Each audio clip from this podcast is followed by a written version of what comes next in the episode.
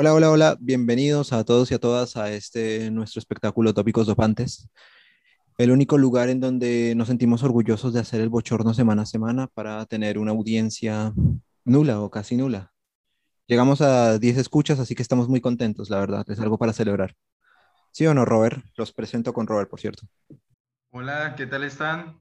Eh, bastante feliz por esas 10 escuchas y, y, pues bueno, vamos a hacer hoy, hoy el oso, vamos a hablar, vamos a hablar un poco de distraernos de, de la actualidad, de esta crisis en el país, pero desde el punto de vista, desde el deporte, ciclismo, política.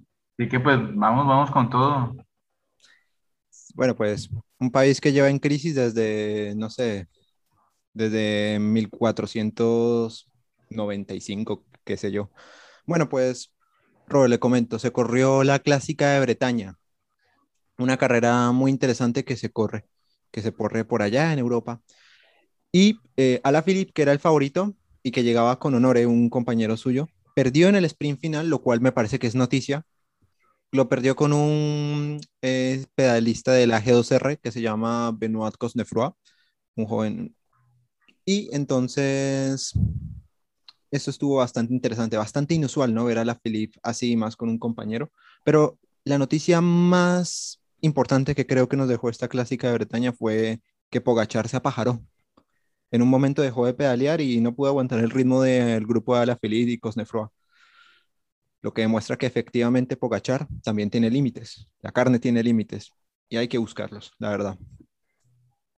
Sí, Coincido. De hecho, hay una frase, una frase mítica, no recuerdo bien el, el, el autor, pero dice los mejores caen, ¿no? Ah, donde Pogachar básicamente nos demostró a principio de año y, incluso desde el año pasado, cuando empezó a correr, donde el tipo era, era básicamente un animal, el tipo era, era indestructible, ¿no? Las piernas, le miramos los, los gemelos, el tipo, el tipo, un fuera de serie, sobre Sí, ruedas. sí, hace Y todo bien, verlo, ¿no? exacto, ¿no? Y, y verlo, verlo perder es algo que para nosotros es, mm, es berraco porque, porque ¿quién ve, o bueno, quién pensaría ver a, a, a Pogachar apajararse, ¿no? O sea verlo ceder el ritmo, porque el tipo, el tipo es un vendaval, el tipo cuando sale, sale siempre a, a ganar, ¿no? Entonces, es increíble, ¿no? No sé, no sé qué piensa de eso. Y además de los rivales. Pues buenos rivales, la verdad, me parecieron, me pareció un cartel justo, tampoco es un cartel espectacular. Pogachar que este año ganó la Lieja Bastón Lieja, hizo un, una Tirreno Adriático que es pues una carrera por semana, que es de una semana espectacular, sí, espectacular, en donde Egan Bernal hizo cuarto en esa carrera. También creo que estuvo en la Strade Bianche, que es con mucho esterrato, con mucha tierra, esos palos gamines, y ahí, y ahí Bernal que venía a hacer mountain bike, eh, creo que Sí, hizo sí. segundo Bernal.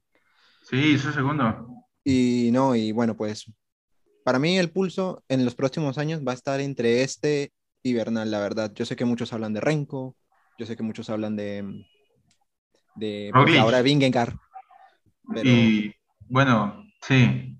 Pero bueno, pero estamos bueno, de las sí, promesas, ¿no? sí, bueno, Roglic puede parecer que tiene 31 años, pero, pero la verdad es joven, ¿no? Él empezó, él empezó viejo, él empezó a los 21 estaba en, estaba corriendo con adolescentes, ¿no? Empezando en esto porque él solía ser esquiador. Él tuvo un accidente en, en esto de salto con esquí, que a muchos metros de altura se cayó y casi se mata, y eso lo alejó bastante.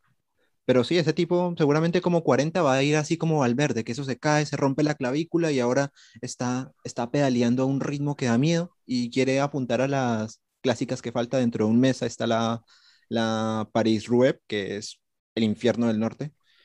Y bueno, una carrera que a mí personalmente me encanta. La aplazaron y bueno. Bueno, Robert, eh, hablamos de ciclismo después. Empecemos hablando con el tema principal que a todos nos encanta, que es, que es el fútbol. Se acabó el mercado de fichajes. Mbappé no vino. Creo que es la mayor noticia. La- sí, la verdad es que, pues, creo que todo el mundo, y me incluyo, todos pensábamos que Mbappé iba, iba a ir al, al Madrid, pero pues básicamente fue un, un rotundo fracaso. Aunque mm, del cierto modo no es totalmente fracaso porque Florentino lo va a fichar en el siguiente, en el siguiente año, gratis, y donde podemos ver que básicamente el orgullo del jeque, el Khelaifi, pues básicamente no, no quiso dejar que, que Mbappé se fuera. Además hay que tener en cuenta que es que el man quiere, quiere formar un tridente, un tridente letal, poner a Messi, a Neymar y a, Mbappé arriba, una banda que, que, la vamos a ver una vez, ¿no? En la temporada. Bueno, Di María atrás, es que a Di María no lo pongo tanto en el tridente porque Di María, Pochettino lo, lo suele ubicar atrás, ¿no? Para, o en banda, o sea, de medio, medio, medio centro en banda, a la derecha, para que desborde y, y, haga los centros. No sé si vio el partido donde Mbappé hizo doblete en el debut de Messi. Sí, contra el Reims, ¿no? Exacto, sí, contra el Reims que, que Di María desborda, hace el centro y Mbappé, Mbappé que casi nunca hace goles de, de cabeza, o sea, es muy raro verlo el tipo, pues, debido al, centro tan preciso de Di María, pues el tipo lo hizo. Un equipazo, un equipazo. No sé qué opina usted de los demás fichajes que se pues, hicieron. La pregunta con el PSG es quién defiende. Yo puedo entender que tengan, digamos, cierta libertad defensiva. Si, digamos, juegan los tres de arriba, esos tres, pues yo creo que no van a defender como por ejemplo lo hacía Pedro, ¿no? Eh, como por ejemplo también me acuerdo mucho de Ludovic Juli, porque ese era uno que correteaba a todos los defensas. Eh, Samuel Eto'o, digamos que...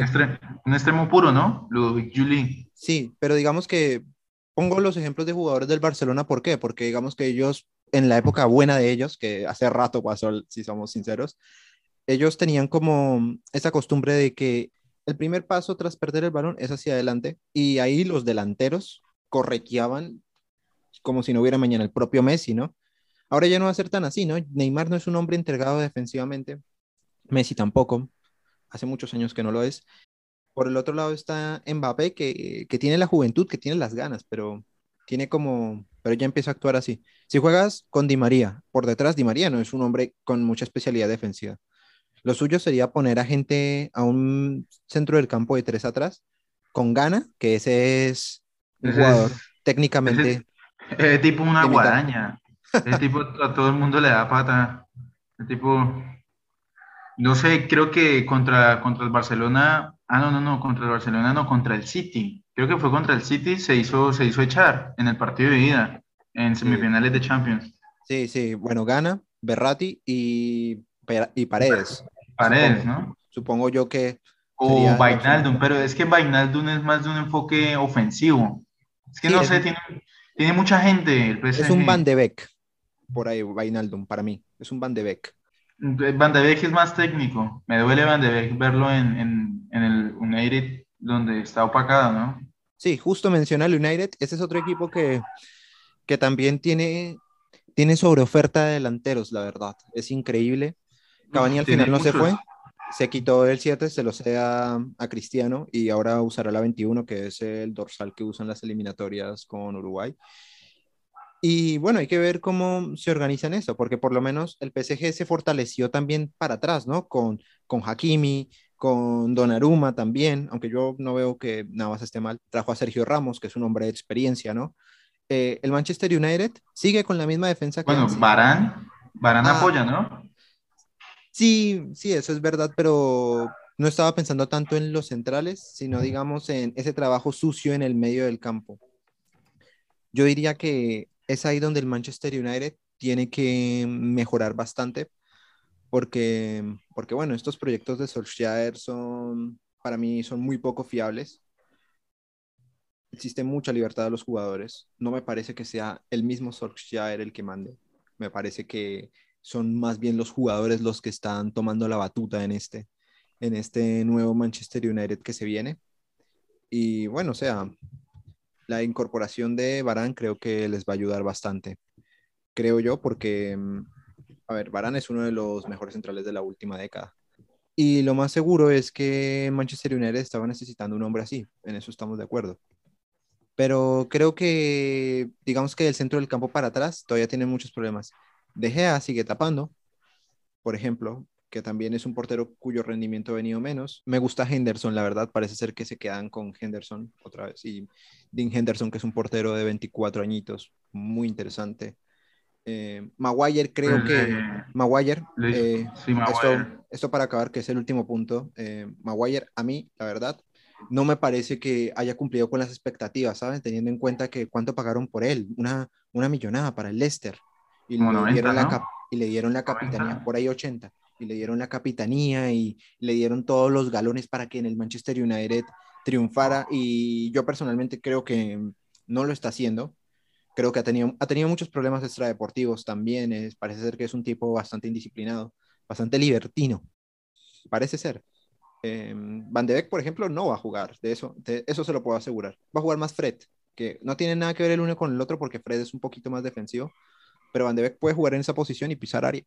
Es cuestión de, de percepción. Además, donde el- el- los equipos que más atacan suelen conceder más goles, ¿no? ¿No he visto que el- por lo menos el PSG le hicieron dos, los primeros dos partidos Sí, que, sí. que hizo en Liga? 4-2 creo que, que quedaron ambos. Bueno, pero también siento que mm, es una cuestión de que están llegando de la, de la pretemporada. Se van a ir adaptando. Yo creo que el PSG tiene más músculo en defensa que el Manchester United. Y no, yo creo que lo suyo sería que fueran mejorando a lo largo de la temporada. Ahora, yo no sé si les dé para ganar la Champions, porque, porque no sé, a mí me da la impresión de que el PSG, este equipo lleno de estrellas, así, así, eh, digamos, son de esos equipos que se los encuentra el Cholo con el Atlético de Madrid, o no sé, el Chelsea de Di Matteo, por, por citar ejemplos recientes, y son equipos que pueden pintarle la cara perfectamente al PSG. En el Manchester United va a ser muy importante la evolución de McTominay, y bueno, a ver qué pasa con estos dos equipos que yo creo que son sin lugar a dudas los protagonistas del mercado, ¿no? Sí, donde, donde la estrella, por lo menos Neymar, se veía como, como gordo, ¿no? Contra, el, contra Chile en las eliminatorias. Que dijo que estaba usando la, la talla L, creo que era. Di- Dijo eso. Bueno, Pero- pues sí, Neymar Y, tendrá que y ponerse le ganaron forma. a Chile, ¿no? Lo, lo tienen, lo tienen a Chile mal. Está por fuera de la, de la clasificación. Sí, sí, sí. Y bueno, eh, el Barcelona finalmente también es otro equipo que ha sido protagonista, pero no tal vez por lo alto como el PSG o, o el Manchester United, ¿no? Sino más bien por otro tipo de cosas. O no sé cómo lo ve usted. Pues vendieron, vendieron a Griezmann, vendieron a Griezmann a, a Emerson, que duró como dos semanas, ¿no? Ah, sí, por ¿A Emerson. quién, a quién más vendieron, no? Vendieron a, a, bueno, a Pjanic también lo cedieron para que pagaran la mitad del sueldo al Besiktas. Pero se bajó el sueldo, ¿no? Y creo que Griezmann también se lo bajó para acceder al Atlético. Y según informa Fabricio Romano, que, ole, eso es punto aparte. Yo no sé ahora a qué se va a dedicar Fabricio Romano cuando cierre el mercado de fichajes, la verdad. Pero, pero menudo genio para acertar todo, la verdad. Bueno, paréntesis cerrado. Eh, parece ser que él dijo que la opción que tenía el Atlético de compra es obligatoria. Así que a partir de ahora, eh, si Griezmann cumple con una cantidad de requisitos, va a tener que irse al Atlético por 40 millones en el, en el 2022, creo que es que se pagan. El otro año, el otro año, creo que con 40. Sí, bueno, Emerson se fue, se fue también Lights, este jugador un poco conflictivo. Pesetero, ¿no? Lo llamaron. Bueno, sí, o sea, acá más allá de todo, más allá de ser del Barcelona, del Madrid o del Bayern, creo que lo que hizo Lights es, es de grande porque es un jugador de 18 años, jovencísimo, y, y digamos, llega al Barça, el Barça te da la oportunidad, te pone en un escaparate mundial y esto hace que todos los equipos vean cuál es tu verdadero nivel en una liga de primerísimo nivel. Y un año y ya estás pidiendo que te cobren, el- que te aumenten el sueldo, cuando todo el mundo se lo está bajando, Piqué, Jordi Alba, creo Busquets, Sergio Roberto, todos se lo están bajando. Y, y lo de Lights, pues, pues no, es bastante triste, ¿no? Es como a lo que va el fútbol, ¿no? Que ahora cualquier jugador hace algo medio bueno y ya están pidiendo millonadas por él, o también es porque los jugadores exigen que se les pague millonadas. Y bueno, yo creo que en este caso el Barcelona hace muy bien al venderlo al Leipzig 20 por millones, 16, ¿no? mi- Claro. 16 millones más unas variables que se las pagando en función de, de objetivos. Y, teniendo en cuenta también que el mismo mercado ha hecho que, que los futbolistas pues se devalúen. Bueno, unos, otros no, otros aumentan, como Grealish, que ya lo habíamos hablado. Y teniendo en cuenta pues los franceses, ¿no? Que jugaron hoy y empataron con Ucrania. Están ah, empatando los, les, les están empatando los partidos de eliminatoria, aunque van líderes. Así, eso es verdad. Es verdad pero no, pero no solo empató Francia, sino que también España perdió. España perdió, sí. España perdió contra Suecia, que es como la bestia negra porque en Eurocopa empataron. Sí, es, definitivamente Suecia es la bestia negra de, de España. No hay un partido que sea fácil para Luis Enrique contra Suecia. Son como, son como qué? Son como cuando la, el Barcelona estuvo todos estos años sin ganar en Anoeta, que Anoeta se volvió como en esa, esa bestia negra del Barcelona, la Real Sociedad, perdón. Y no sé, o sea, son selecciones que creo que a España con las que les cuesta jugar porque España todavía apuesta por ese modelo de tener el balón. Y bueno, esto más allá de la polémica que hubo entre Luis Enrique, ¿no? Que parece ser que eh, fue víctima de, de una suerte de violencia verbal respecto a un problema íntimo que había tenido recientemente. Y parece ser que la respuesta fue una peineta, ¿no? Como dicen en España. Mm, una peineta. Bueno, y pues, Portugal empató. Portugal empató, sí.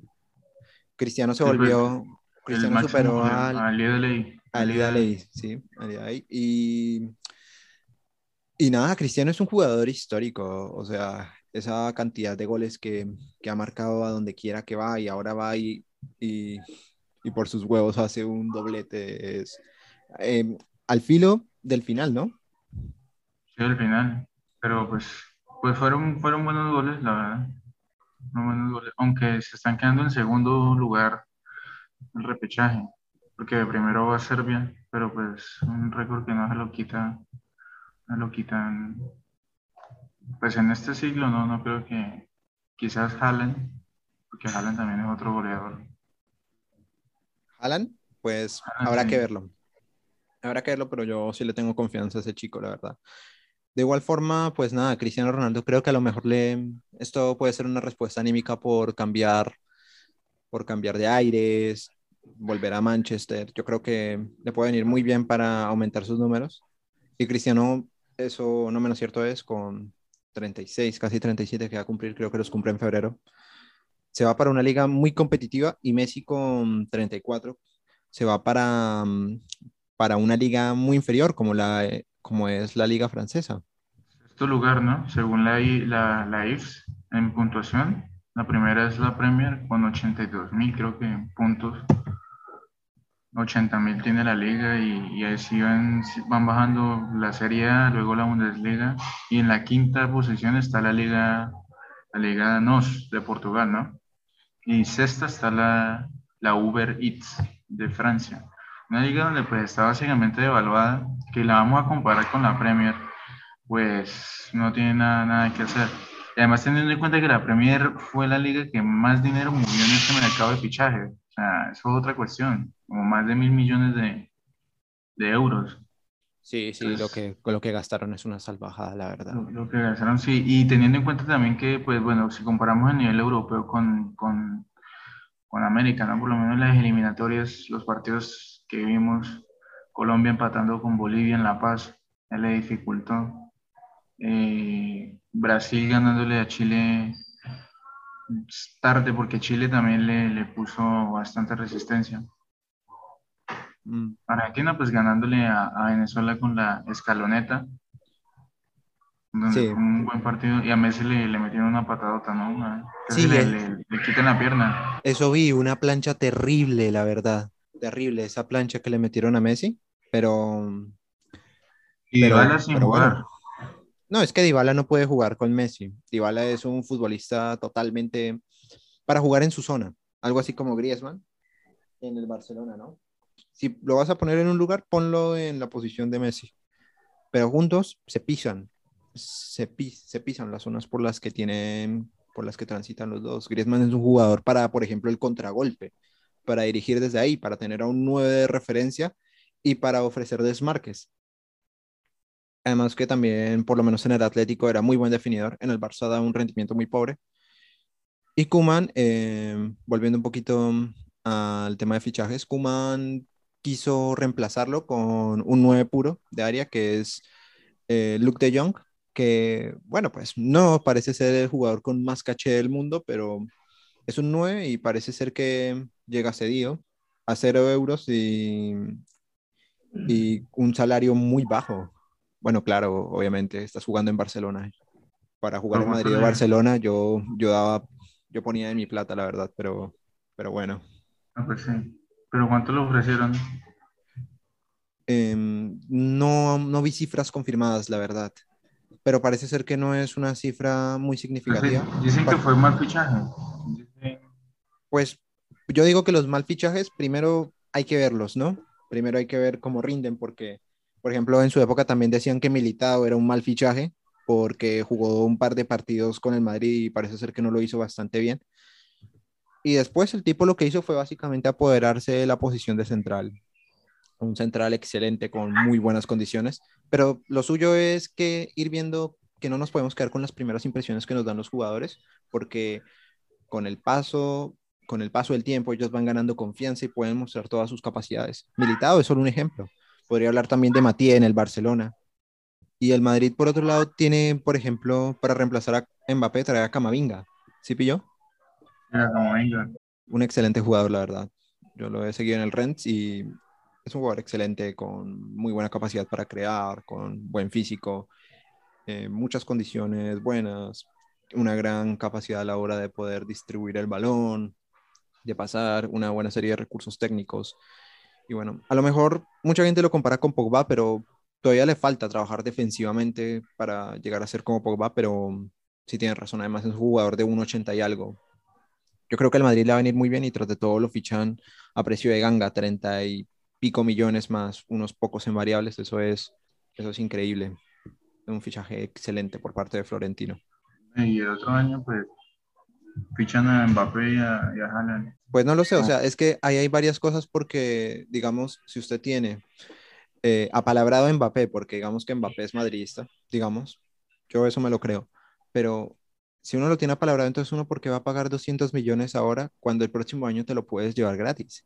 Digo, el Madrid ya cometió ese error con Hazard, que lo fichó a 160, creo, cuando le faltaba un año de contrato.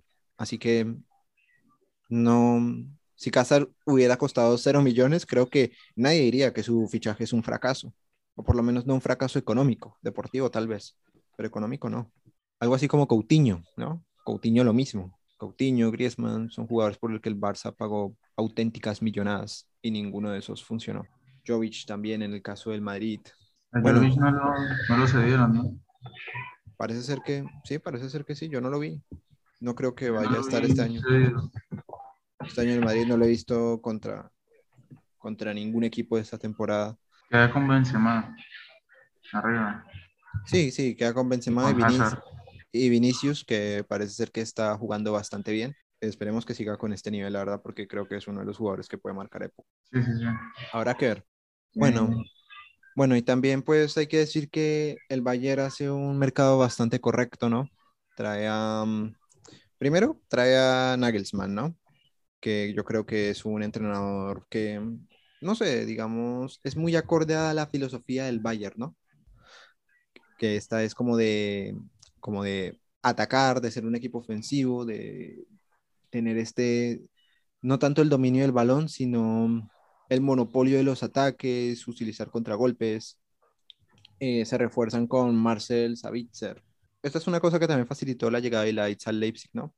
Lo trajeron del Leipzig a un precio muy barato, que es un jugador que además es muy completo, muy inteligente, que realmente creo que al Bayern le puede venir bastante bien. Obviamente hay que ver su rendimiento, ¿no? Porque a lo mejor la presión le puede y adiós a Bitzer. Pero bueno, eh, Musiala también está jugando bien.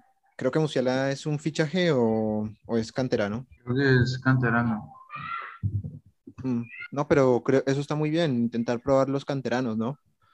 Y más cuando son, tan buenos. Pero sí creo que él lo, puso Flick, lo puso primero Flick y después lo, lo pone titular Nagelsmann. Este año tiene, lo que tiene es como, ¿como qué? Como ficha del primer equipo, parece ser. Sí. Bueno, habrá que ver. Renuevan a Kimmich también. Traen a, traen a Upamecano, Upamecano también. tremendo defensor. Eh, sacan a Boateng, creo que a Boateng este año se fue. Yo creo que ha sido un mercado bastante completo por parte del Bayern y sin gastar mucho, como siempre, ¿no? Digamos que Mm. los fichajes más caros fueron en su época cuando trajeron a Lucas Hernández del Atlético, que pagaron 70 kilos.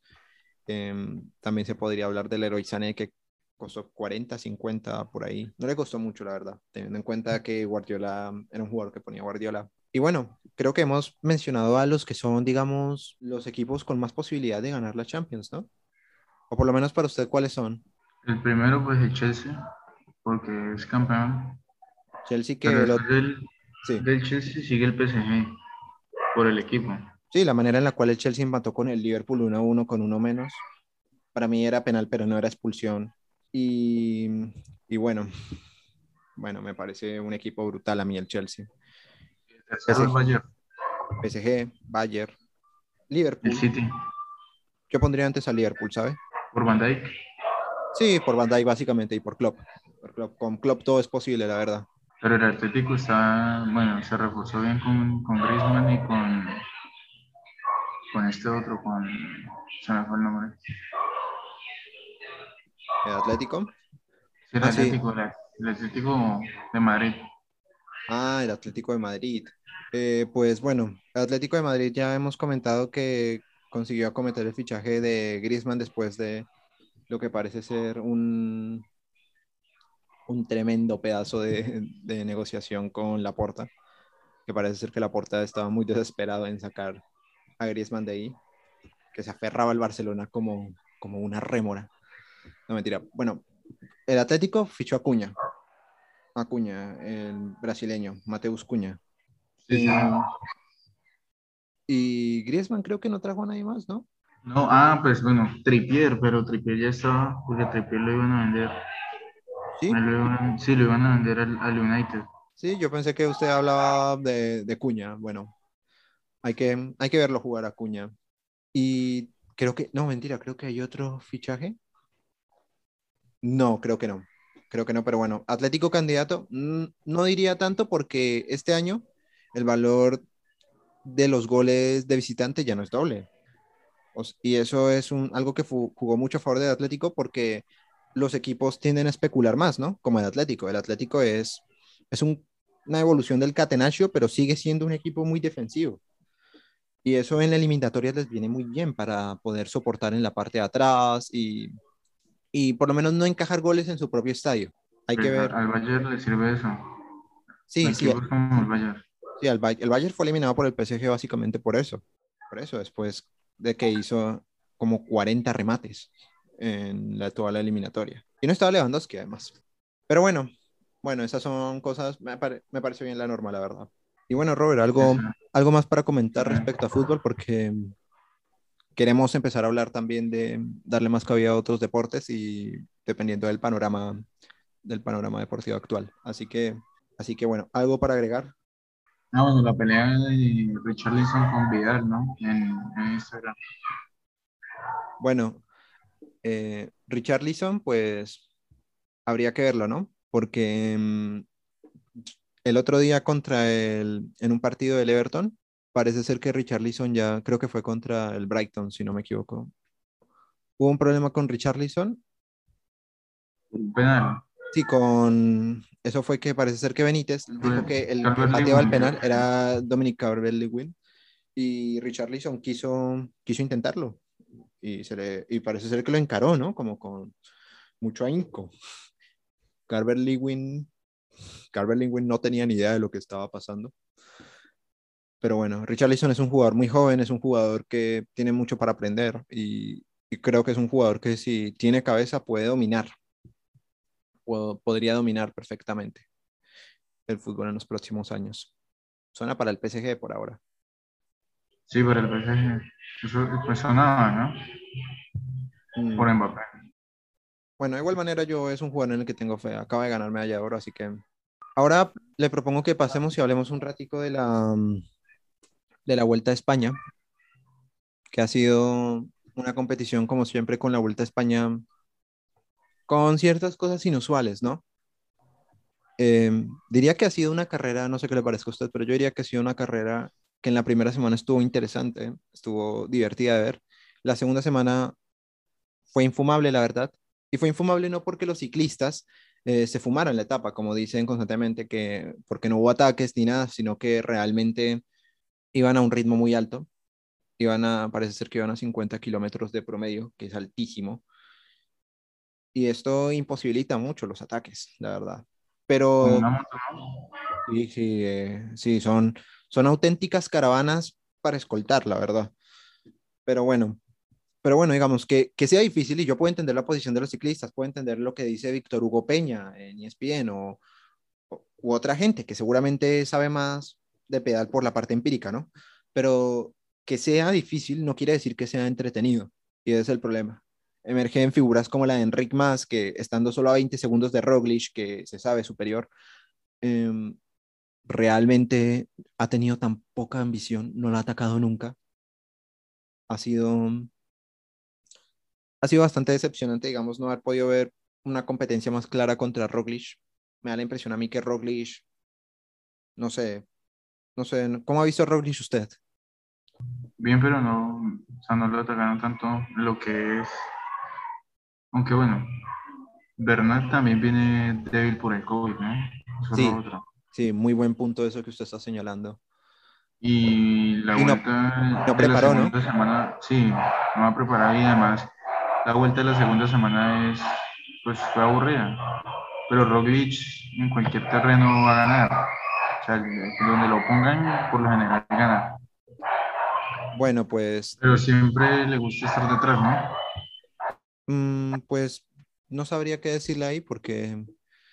Porque sí, o sea, Roglic siempre está al acecho y en eso podrían, podríamos darnos la mano, pero el caso con Roglic es bastante particular porque es un ciclista que va bien en crono, va bien en, en estos muritos, en estas subidas empinadas. Tiene esas cositas de puncheur o puncheur, como se diga. Y también va bien en montaña. Está demostrando ser un auténtico escalador. Y bueno, pues no sé otra, no sé qué otra cosa a mí. A mí personalmente me encanta. Me encanta. Un... Más que el Superman López también iba a pelear con el equipo Movistar, ¿no? Con el equipo uy, uy, sí, eso pasó, eso pasó hace poco. Pero bueno, a ver si nos, si lo planteamos cronológicamente. A ver. Oye, ¿qué pasó? Ya dejó de ladrar el perro, ¿no? sí, por fin, por fin. Por fin dejó de ladrar el perro. Sí. Bueno, el perro vio que estábamos haciendo un podcast y, y quiso hacer lo suyo, como dicen. Bueno, em, cronológicamente la Vuelta a España eh, ha sido eso. Hubo unas llegadas en muritos, hubo un ataque de Roglic en montaña al que respondió más. En una etapa en la que Roglic consiguió meterle 30 segundos a Superman López, a Dan Yates de Lineos, a, Jack Hike, que no venía de favorito, pero se metió en una escapada, les, les metió una minutada a todos y ahí sigue, ahí lo mantiene. Está tercero ahora mismo Jack Hike y le metió un minuto ese día a Bernal. Ese día vimos que Bernal realmente estaba, estaba sufriendo bastante. Y bueno, Bernal es un ciclista excepcional. De la segunda semana no hay mucho más que decir porque realmente en etapas de montaña en donde podían hacer algo, creo que a Movistar le faltó ambición.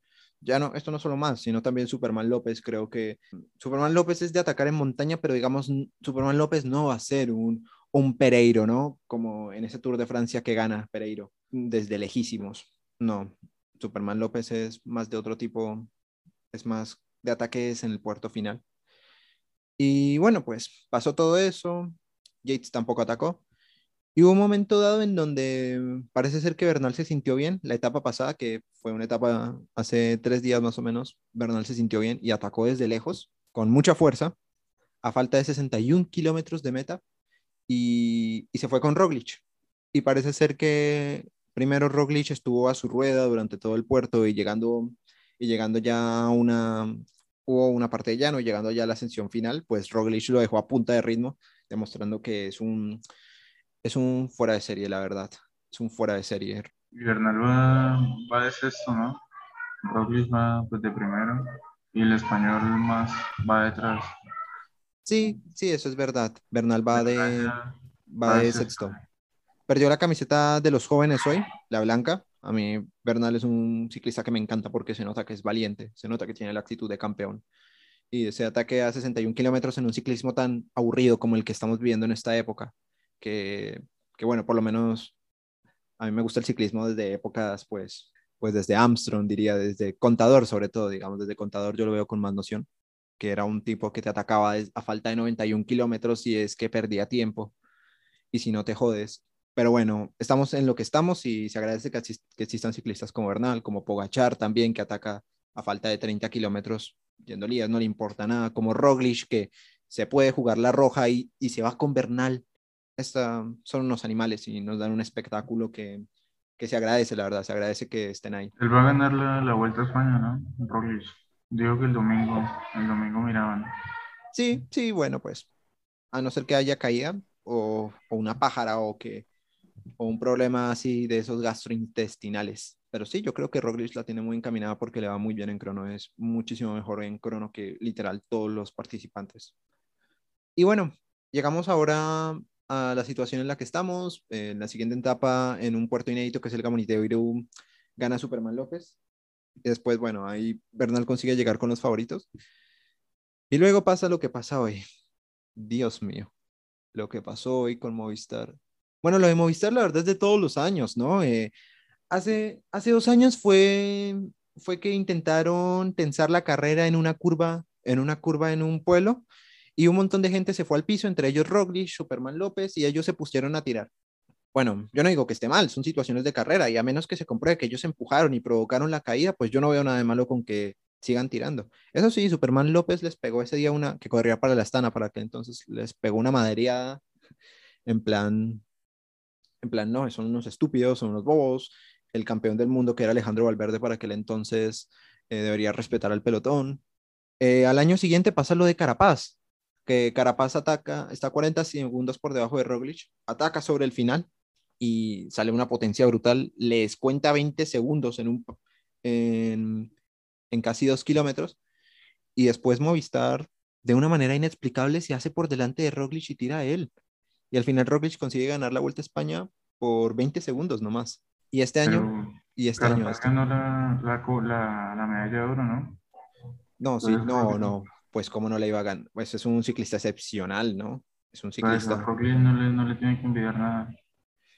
Mm, en condiciones en montaña, yo diría que no, pero yo diría que mm, no, porque Roglic ha demostrado ser muy superior. Y ya en crono, ni hablemos, porque Roglic en los Juegos Olímpicos ganó el, ganó el campeonato por crono y lo ganó con una superioridad.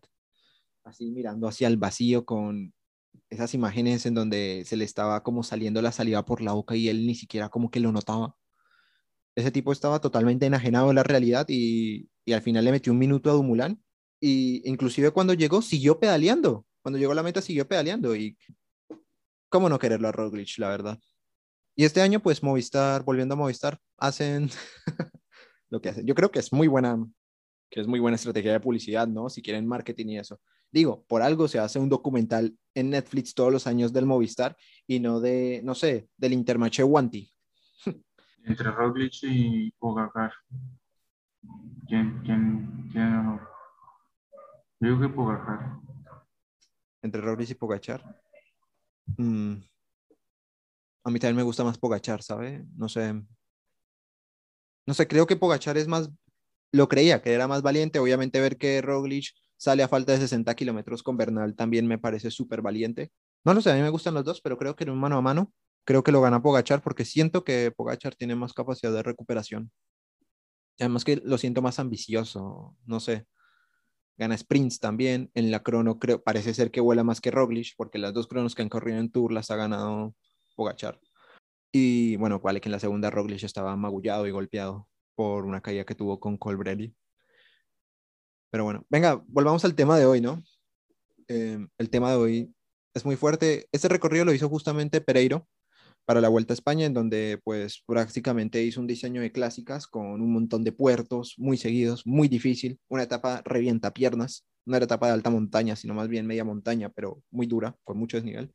Y hay un momento en donde se va, eh, se va Yates, lo sigue Roglic, lo sigue más, em, lo sigue Hike, que va tercero del Bahrein, el australiano. Y bueno, y Superman cierra el hueco. Después ataca Bernal, intenta algo, y bueno, le dan casa, vuelve a atacar otro, y al final consigue irse, eh, se van tras un ataque de Yates, en donde se queda Bernal y Superman López cortado, Superman López que era tercero, que venía de ganar una etapa en el Gamoniteiru.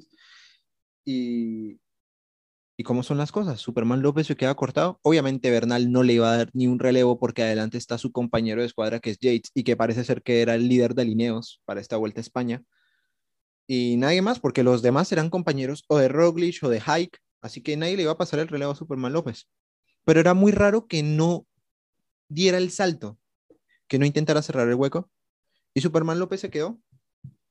Y pasó lo que pasó, que es que Superman López al final, eh, desesperado, con rabia, se baja de la bicicleta y dice, yo no pedaleo un culo y un culo más y ya.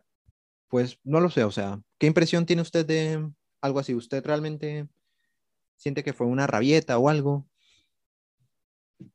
Pues es algo que si pasa, pues el ciclista pues aburre, ¿no? Y además donde Movistar no, no va a hacer nada por, por ayudarle a, a Superman López. Pues es, pues, es lógico que se baje. Pues eso está en cuestión, pues yo no sé, no me parece tan lógico de igual manera porque, porque de igual manera creo que hubo un punto en el que Rojillas tiró y... Pues que deje abandonar la carrera pues no es, no tiene tanto sentido, pero sí es lógico que se ofenda, ¿no? Ah, no, sí, sí. Además que parece ser que hay informaciones que dicen que lo que pasó fue que Pat Chivila, el director de Movistar, le dijo que no siguiera tirando, que no siguiera tirando porque, porque adelante estaba Enric Más. Y ellos, por lo menos con tener uno de los dos podios, estaban felices. Y yo no sé, venía Enric Más era segundo y Superman López tercero. Bueno, bueno, no pasa nada. Pero si es así, esto fue lo que pasó, pues creo que también hay que decirlo, ¿no? Porque esto por lo menos demuestra que al menos eh, él no perdió la oportunidad de ganar la Vuelta a España por culpa de no haber tenido la cabeza suficiente para cerrar el hueco que hubo cuando Yates atacó y se fue Hike, que se fue también Gino Meider y después el Bahrein bajó a Padum para que tiraran de Hike. Y ahí también, eso tampoco era negocio para Bernal, pero aún así Bernal no quería atacar está mucho este debate, digamos, de la dignidad, ¿no? De saber que, digamos, si a usted le obligan a hacer algo que usted no quiere hacer, usted puede tomar la decisión de dejarlo, eh, decirle al jefe, no, yo no le trabajo más, yo no voy a hacer esto, me largo, claudico.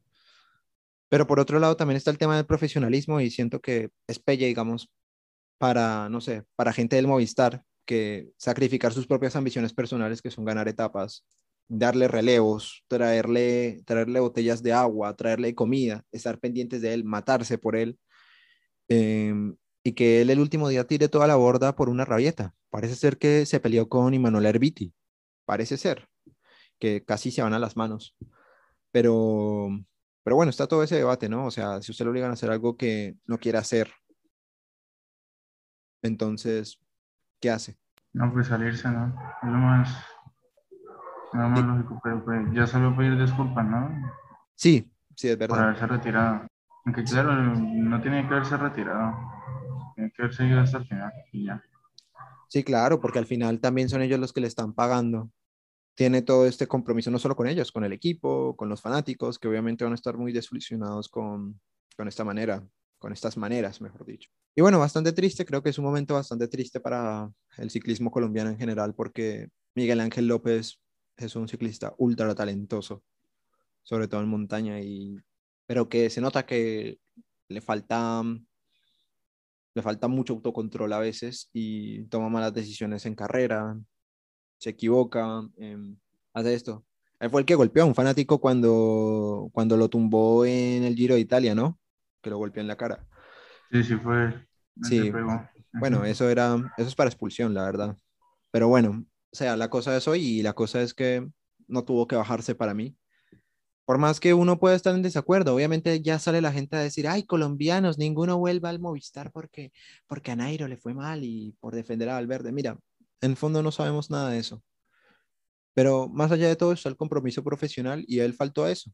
Y lo que a mí más me preocupa es ahora qué va a hacer él con estos antecedentes. Yo creo que Movistar va a activar una cláusula y va a decir, bueno, te vas, te vas, te vas de acá y ya. Bueno, los contratos se pueden romper y eso que hace poco renovó. ¿Quién lo va a contratar a él? Viendo que en cualquier momento, si las cosas no le salen, hace este tipo de rabietas, porque él cuando pide perdón les está dando la razón. Parece ser que al final nadie le dijo que, que no tirara para alcanzar el grupo. Pudieron habérselo sugerido, pero, pero Rojillas le ayudó, por ejemplo. Entonces, ¿quién lo va a contratar? ¿Un equipo de segunda división? Yo no sé. El Ineos. el Ineos de pronto lo, contrata. No, no. Con Bernal y con resucitan a Froome. No, no. Frun, Frun está, Frun hace poco se fue a Israel, así que. Mm. La elección del 2019 no lo, no lo volvió a dejar. No, hombre, es que, hombre, es que, haya, que haya vuelto a caminar Froome ya es un milagro, la verdad. Y bueno, yo por eso respeto a Froome, la verdad. Yo por eso respeto mucho a Froome. Y bueno, pues bastante triste que este podría ser, digamos, no, no digo que el final de su carrera deportiva, pero sí, digamos, el final de una etapa de éxitos que iba muy bien. Estamos hablando de un hombre que en el 2018 hizo podio en Vuelta a España y en Giro de Italia, que venía de ganar la etapa reina en el primer tour de que gana Pogachar. Es un hombre ultra talentoso y, y bueno, lástima que a veces falte la cabeza cuando, cuando las pulsaciones están así, pero yo creo que son cosas que tarde o temprano él va a tener que aprender, así como todos las tenemos que aprender en algún momento. Sí, claro. Se fracturó el fémur, ¿no? Sí, parece ser que tuvo, parece ser que tuvo una lesión. Pero bueno, ese sería el balance de la Vuelta a España. Realmente creo que Roglic la va a ganar caminando. ¿Cómo son las cosas, no? Se lesiona en el Tour y ahora la va a ganar caminando. Y con medalla olímpica incluida. Creo que todo le salió redondo a Roglic. Sí, le gana. Pero, ¿qué tal que más, le gane? Imposible. le lleva como dos minutos, ¿no? Casi tres minutos. Imposible. Imposible. Más tendría que. Tiene que caerse. más más tendría que hacer una crono al nivel de Miguel Indurain. Y más no es precisamente Indurain. Más es un ciclista que le encanta ir a rueda, algo así como Rigoberto. Pero al menos Rigoberto te dice, hombre, sin rueda no hay futuro. Yo no soy ni la mitad de bueno que estos manes. O sea, parce, cuando las patas dicen que no es no. Hacía un cansancio en el hijo de puta. Todas esas son frases de él. Y él no, y Rigoberto no te va a decir a ti nunca, no, es que yo quería atacar hoy, no, es que yo les prometo que voy a ganar esto, no, es que yo estoy, más dijo, me siento igual a Roglic. Rigoberto nunca ha dicho eso. Eso es para... Pero, Rigoberto solamente lo único que dijo fue que se les podía ganar, ¿no? Porque eran humanos. Pero de ahí a que los alcance. Sí, sí, obviamente. Rigoberto sabe reconocer sus limitaciones y en cambio más es, es boca chancla, diría. O sea, crea unas expectativas que él mismo no puede cumplir porque se nota que va como de rueda y nadie a ti te va a crucificar por ir a rueda. No puede ser espectacular, pero, pero hombre, es una manera de correr. Y si te va para ir a rueda, pues vas así. Y ya. Más así, levanta un podio. No me sorprendería que levante un podio en el Tour de Francia. Rigoberto lo hizo, ¿no? Sí, ¿no? Y futbolísticamente, haciendo la analogía entre el fútbol y el ciclismo, pues Rigoberto sería un, un, un Iniesta de 36 años, ¿no? Está compitiendo contra Mbappé, contra Neymar de 20 años. Contra Haaland. Contra Davis, puro de puros velocistas. Sí, o sea, son todos jóvenes, pero no, pero Rigoberto se mantiene porque más allá de todo es un tipo que sabe entrenar y es un tipo dedicado. Y lo más importante, para los que no entienden por qué defendemos a Urán, pero atacamos a más, porque Rigoberto no nos, no nos va a mentir, Rigoberto no vende humo, Rigoberto te va a ser sincero y te va a decir, yo lo que quiero es ir a rueda y ya. Sí, es, es lo más lógico y además, más tiene el, el, español, tiene como la, el sueño, ¿no? De quitarle la vuelta a España sí. a Roglic. Sí, ese es como una un, cuestión. Ese es un, un español, sí, es como algo más de patriotismo también. Y aunque es lo más lógico, ¿no? Un español perdiendo la Vuelta a España contra un extranjero. Sí, sí, bueno, pues de igual manera eh, el ciclismo español ha ido decayendo, así que, mm, así que sí, los españoles deben tener mucha ilusión con esto. Había gente que comparaba más con Contador. No tiene nada que ver, por favor. Dejen de compararlo. Alberto es único. Alberto es único. Sí, Alberto, Alberto es mejor. Alberto como tal, contador. Alberto es, es la razón por la que muchos amamos el ciclismo. Y bueno, yo lo voy a dejar ahí. Yo no sé si usted tenga algo más para agregar, Robert. No. Creo que la Vuelta a España, pues, ya la gana Roglic. Sí, sí, bueno. Es el balance. Es el balance que no aporta nada. Pero bueno. Pero bueno, es, es lo que hay, la verdad no, tampoco es que hubiese mil cosas para analizar como hacen esos programas súper forzados, llenos de referencias de ciclismo y bueno, bueno, ya no más. Bueno, eso fue Tópicos Dopantes, el programa humilde, trabajador del pueblo, del pueblo, que nunca lo vas a ver pagando publicidad y apareciéndote en tus posts de Facebook, suplicándote que por favor te suscribas, porque estamos contentísimos con nuestra cantidad de suscriptores. 10, es increíble. Así que bueno, muchas gracias. Todo eso más en, tópicos dopantes. Sí, sí. Ese es el lema, ¿no? Todo eso y más en, tópicos, dopantes. Claro que sí. Sí, bueno, por ejemplo, a mí me sale a veces el podcast de Carlos Antonio Vélez. ¿Quién puede aguantarse? ¿Quién puede bancar a ese tipo? si, tuviéramos el 1% del, del patrimonio que pagan en publicidad. Mm. No, no, no, sí, esto tópicos dopantes. Imposible. Sería sería el podcast más escuchado de Colombia, la verdad. Tendríamos más seguidores que Ronaldo en Instagram. Uy, sí, sí, porque, porque bueno, o sea, porque si volvieron relevante a Carlos Antonio Vélez, que es alguien que tiene menos carisma que una lápida de un cementerio.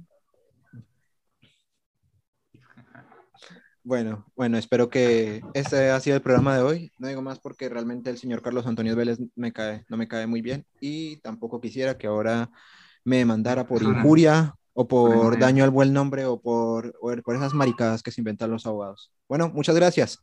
Muchas gracias por darnos la oportunidad.